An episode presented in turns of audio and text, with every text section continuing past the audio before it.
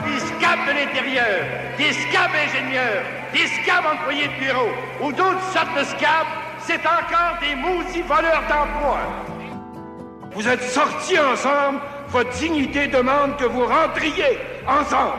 Autrement. Il y a peut-être une vingtaine de blessés graves. Les policiers sont entrés et les ont matraqués sauvagement. Il y en a sans connaissance. Déclenchée le 9 janvier 1974, la grève à la division Longueuil de la United Aircraft, aujourd'hui Pratt Whitney, se terminera le 20 mai 1975, soit presque un an et demi plus tard.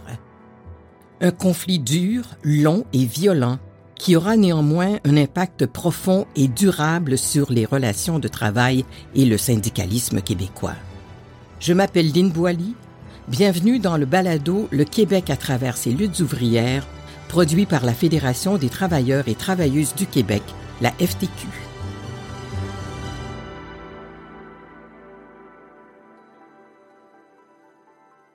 Je suis André Leclerc, j'étais permanent conseiller à la FTQ. Je m'occupais plus particulièrement des, conflits, des, mobilisations et un peu d'action politique. Quand il repense à cette grève presque 50 ans plus tard, André Leclerc se souvient surtout de l'ampleur de la mobilisation. Il y avait vraiment une, conscience du mouvement syndical québécois, qu'il y avait là des enjeux majeurs et que c'était la grève de tout le monde. beaucoup de gens se sont identifiés à ça. Ça, c'était assez unique. Ça n'arrive pas souvent dans, l'histoire du mouvement syndical. À l'origine de ce conflit de travail, une décision de l'employeur concernant les horaires de travail met en quelque sorte le feu aux poudres. André Choquette, alors machiniste à la United Aircraft et coordonnateur syndical de l'unité 510, explique. La compagnie nous a, comme tu peux dire entre guillemets, beaucoup aidé parce qu'elle agissait de manière provocante régulièrement. Et j'ai toujours prétendu que le meilleur mobilisateur, c'est l'employeur. Alors, ça a commencé par une erreur flagrante de la compagnie. Elle a voulu euh, instaurer euh, des horaires euh, continus, 7 jours semaine. donc, on aurait eu des fins de semaine obligatoires de travailler. L'employeur s'occupait pas des familles de, de la United Aircraft. Ce qu'ils voulaient, c'était produire ce qu'on faisait déjà. L'origine première de mobilisation et de sensibilisation a été à ce moment-là. Hormis cette question d'horaire et d'autres questions salariales, les négociations portent aussi et surtout sur l'adoption par l'employeur de la formule RAND. Depuis le début, la compagnie s'était toujours opposée à la formule RAND.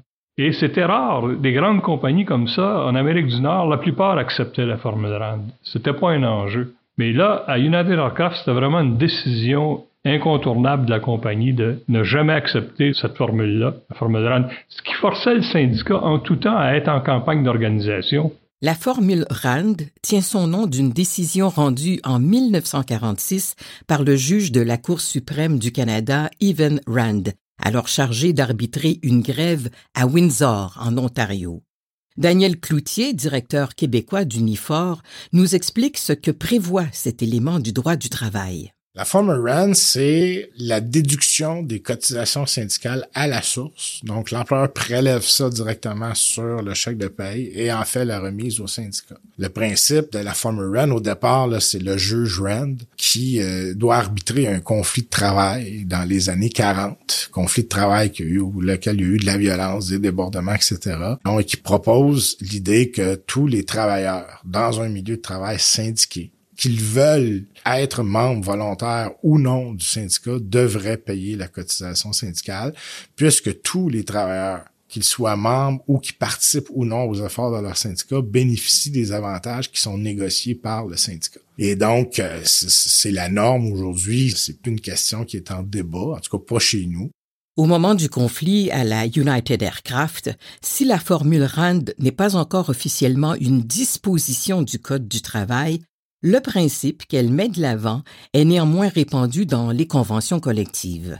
À nouveau, Daniel Cloutier. Au déclenchement du conflit en 73, il y a, euh, selon l'étude qui avait été réalisée à l'époque par l'Université McGill, il y a seulement 8% des conventions collectives au Québec qui n'avaient pas une clause qui produisait l'équivalent de la formule rent.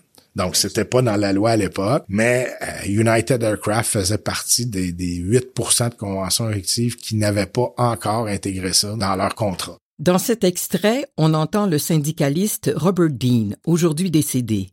Il était alors directeur québécois du syndicat des travailleurs unis de l'automobile et personnage central de la grève à la United Aircraft. Il rappelle que, sans la formule RAND, les syndicats étaient constamment en mode survie. Sans formule RAND, il fallait, tu fais le recrutement. Si un gars se fâchait, il déchirait sa carte, puis il plus membre, puis il fallait aller dans les toilettes, puis même les, les espionnaient dans les toilettes pour être sûr qu'on ne signait pas des cartes dans les toilettes. Alors, on avait tout ça en même temps.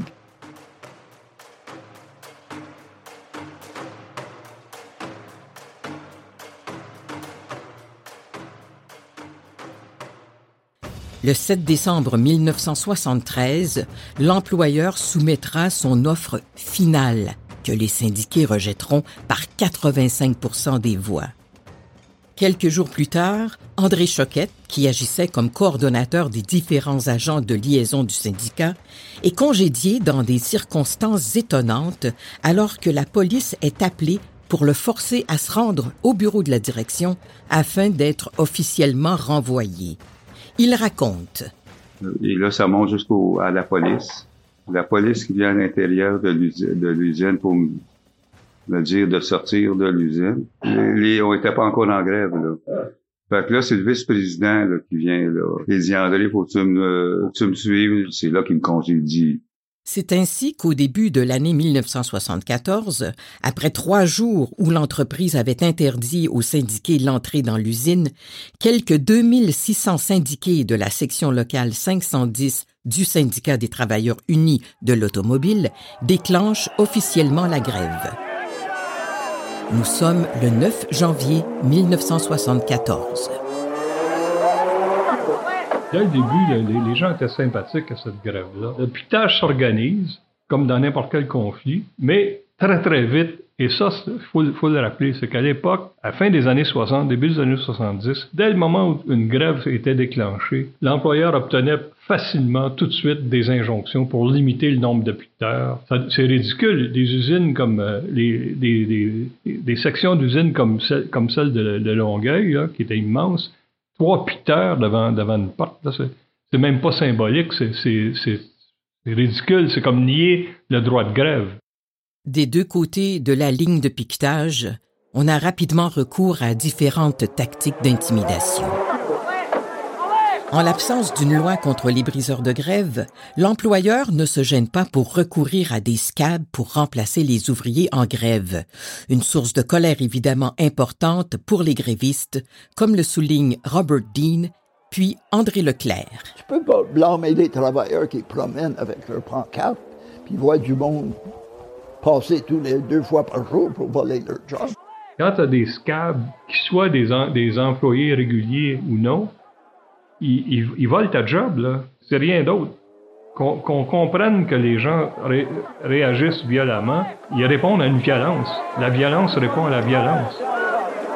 Les semaines s'écoulent et, devant l'impasse des négociations, les violences se multiplient. Le 2 octobre 1974, le journal La Presse fait le compte-rendu d'une manifestation qui a presque viré à l'émeute. Sur le boulevard Marie-Victorin, à Longueuil, une artère longeant les installations de la United Aircraft, 12 véhicules ont été renversés par les grévistes, dont la moitié ont été incendiés. Des pneus ont été crevés sur une quinzaine d'autres. La plupart sont des voitures appartenant à des briseurs de grève. Les policiers de Longueuil, dépassés par les événements, ont procédé à l'arrestation de quatre personnes. Les grévistes déclarent alors que ce qui s'était passé la veille, ce n'était encore rien et qu'il fallait s'attendre à une escalade de la violence. On mentionne même l'éventualité d'occuper carrément l'usine en y entrant de force.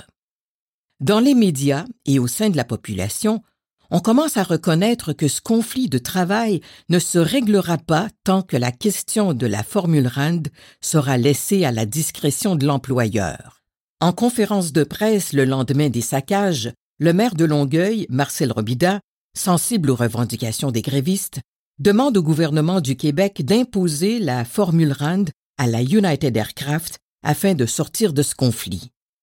On parle du conflit pratiquement chaque jour dans les journaux, ce qui explique sans doute la vaste mobilisation du public autour des grévistes, comme en fait foi le spectacle L'Automne Show au Colisée Jean Béliveau de Longueuil les 19 et 20 octobre 1974, auquel participent une foule d'artistes et de leaders syndicaux, dont Pauline Julien, Louise Forestier, Raymond Lévesque et le syndicaliste Michel Chartrand.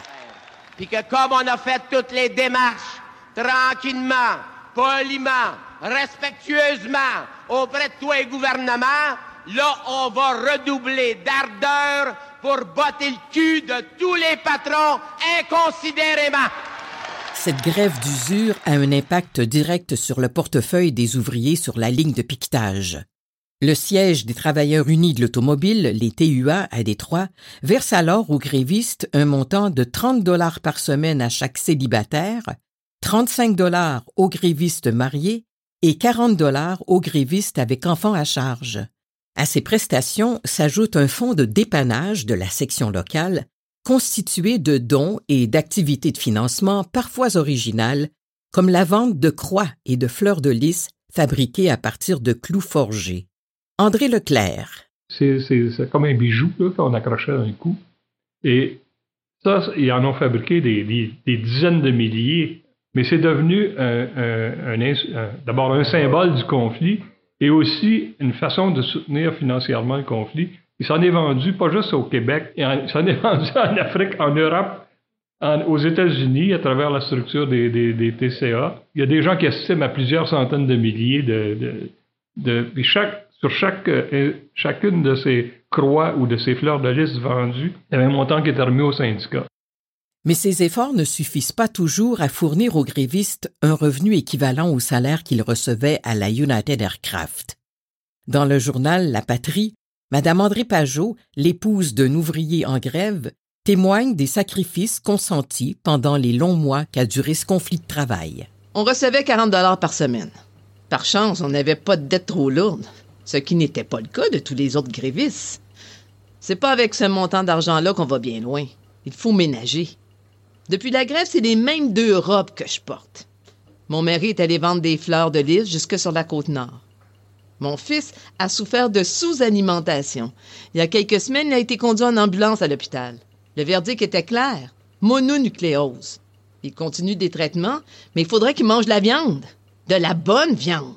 En novembre 1974, en commission parlementaire, le syndicat des travailleurs unis de l'automobile réclame au gouvernement du Québec une loi spéciale jugeant que le conflit de travail, qui porte essentiellement sur la reconnaissance syndicale, ne se réglera pas sans l'intervention de l'État. Le syndicat des TUA souligne. Il est évident qu'on fait face à une réalité nouvelle. C'est d'une société multinationale et omnipuissante. Cette réalité commande une législation nouvelle et spéciale, comme d'autres réalités nouvelles ont, au cours des dernières années, commandé aux yeux du législateur des lois nouvelles et spéciales. Le ministre du Travail, Jean Cournoyer, balaie l'idée du revers de la main, préférant explorer d'autres solutions de règlement. C'est ainsi que, pendant que le gouvernement du Québec reste les bras croisés et que la United Aircraft a les coups des franches pour faire durer le conflit, sur le terrain, les défections se multiplient du côté des grévistes. André Choquette. Et à un moment donné, on s'est ramassé avec euh, la moitié de notre membership qui était quasiment euh, à l'entrée. Au début du mois de mai 1975, la United Aircraft annonce, dans une nouvelle tentative de démoraliser les syndiqués en grève, qu'elle ne reprendrait en fin de compte que 250 des 2600 ouvriers. Cette annonce provoque cependant l'effet contraire et devient la bougie d'allumage qui pousse les grévistes à se radicaliser davantage. À court de moyens de pression pour forcer l'employeur à négocier, un groupe de grévistes décide d'occuper l'usine.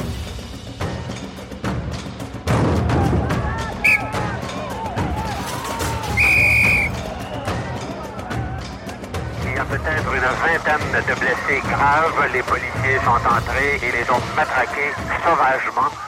Nous sommes le 12 mai 1975. On, a profité du fait qu'il y avait une grande réunion à l'Arena Jean Béliveau, une grande réunion des gars de la construction de la, FTQ. Et on s'était dit, si on fait une occupation, il faut qu'on soit capable de, tenir le coup à l'intérieur.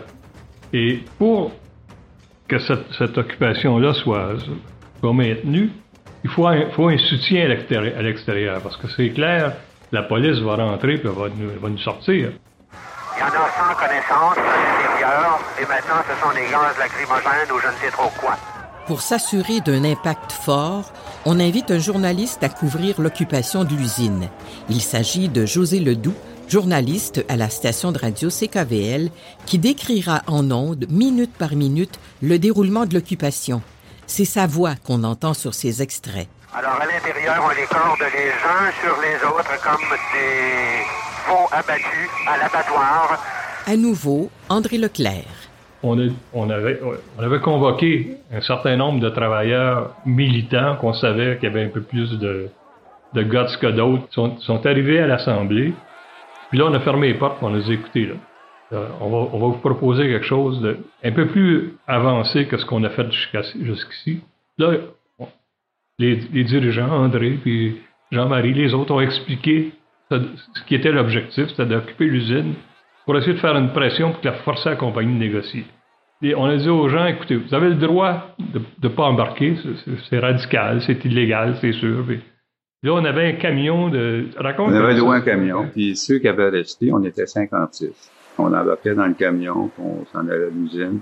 On avait préparé une invasion dans le camion. Les ouvriers en grève entrent en fin de compte dans l'usine. À l'intérieur, les manifestants se prénomment tous Charlie. André Leclerc. Les, Charlie, c'était comme un mot, un, mot, de passe parce qu'ils ne voulaient pas s'interpeller par leur nom dans l'usine pour éviter les identifications. Ils se sont tous appelés Charlie. La police arrive rapidement sur les lieux de l'occupation. La situation dégénère. Et actuellement, ce sont des hurlements, des plaintes de la part de ces individus qui ont été matraqués lâchement. Et actuellement, ils gisent sur le plancher. Plusieurs le prennent fracassé et ils sont entassés comme du bétail. Et puis, euh, quand la police, eh ben, ils nous ont cernés. Vous aviez décidé que vous résistiez pas. Vous avez rien cassé, rien. Il personnes qui étaient blessées gravement, mais ils ont mangé des maudites volées. C'est ça. Puis là, il y a un policier, le directeur du groupe qui était là. Il disait, où est-ce qu'il est Choquette, là, où est-ce qu'il est Choquette? C'est ça, ils sont allés le chercher en dessous des autres pour continuer à le battre. Et ils nous ont tous mis à la file euh, sur une porte restreinte, là à l'intérieur de l'usine. Et puis, il nous tenait un peu par la culotte, là, parce qu'il y en a qui étaient étourdis pas mal. Puis, il nous prenait une photo à la sortie, là, tu sais. J'ai pas parlé de ça, ben, ben, moi, depuis la grève.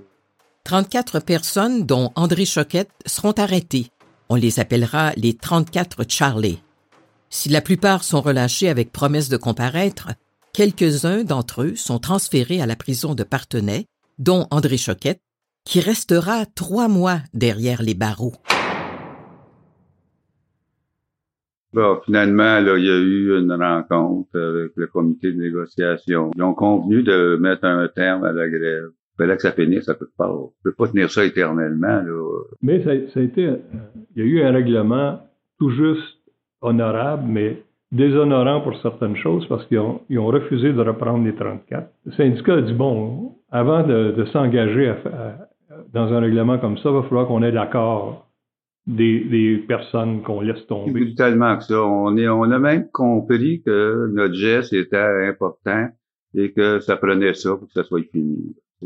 Pendant qu'on était les, les, les 12 appartements. L'objectif de ce règlement-là, dans la tête de, d'André, mais des autres aussi, puis de tous les militants les plus... Un règlement insatisfaisant, là, comme au moins ce règlement-là assure la survie du syndicat. Le syndicat ne disparaît pas. Si l'employeur signe un contrat de travail avec ce syndicat-là, ça veut dire qu'il le reconnaît encore malgré lui. Ils n'ont pas gagné le tiers de ce qu'ils voulaient, mais ils ont au moins maintenu le syndicat. Après la grève, André Choquette, devenu en quelque sorte le visage public de ce conflit, ne retrouvera jamais son poste de machiniste à la United Aircraft. Oh, j'ai eu la misère. Ça, faut le dire. Ça n'a pas été facile. J'ai cherché beaucoup. J'ai fait des applications à quelques endroits. Puis je travaillais une journée à chacun des endroits. Quand tu découvrais qui c'était. ben ouais, mais j'avais pas de job, là, tu sais on a même, avec un groupe de grévistes, posé de la tour. On poignait ce qu'on poignait. Là. Ah, par la suite, mais euh, j'ai eu j'ai eu la, la belle chance euh, d'avoir un accident d'automobile, ce qui m'a permis de, faire mon cours de droit. Après ça, j'ai travaillé pour la CSN comme conseiller syndical. Par la suite, euh, j'ai été demandé pour mettre sur pied au provincial service de médiation au niveau des accidents de travail. Si on a surtout retenu la violence de ce conflit et l'absence de gains importants pour les grévistes, l'héritage de la grève à la United Aircraft est majeur pour l'avenir du syndicalisme québécois, comme l'explique l'historien Martin Petitclerc. Même si tout ça s'est terminé assez mal pour les grévistes de la United Aircraft, ça a finalement contraint le Parti québécois à s'engager à réformer le Code du travail. Et donc, en 77, euh, ce que le gouvernement du Parti québécois a fait, avec euh, notamment euh, l'appui évident de, la, FTQ, ça a été de dire, bon, on va réformer le Code du travail, on va adopter une loi qui va rendre obligatoire la formule REM, première chose, et qui va aussi rendre illégal le recours à des, euh, à des briseurs de grève. Et donc ça, ça a permis essentiellement de, de contrer un déséquilibre entre, dans le rapport de force entre les, les syndiqués et les patrons. Euh, qu'il y avait un déséquilibre de plus en plus évident là, sur les lieux de travail, notamment dans le secteur privé. Et ça, ben, c'est, euh, ces deux lois-là, notamment qui découlent directement du conflit de la United Aircraft, euh, ça a été, un, disons, des gains politiques importants que l'on doit en grande partie à cette grève de la United Aircraft. La loi anti-briseur de grève, notamment, est un gain qui a complètement changé la donne et ouvert la porte à une période de paix industrielle au Québec. Daniel Cloutier, directeur québécois d'Unifor. Ce que l'histoire nous démontre depuis l'adoption de cette loi-là, c'est que les conflits ont diminué en intensité et en durée. Donc, est-ce qu'il pourrait y avoir encore des grèves de 20 mois? Euh, ben, la réponse est oui, probablement pour d'autres enjeux que ceux-là. Il y en a beaucoup moins, tant mieux, euh, mais il en existe encore.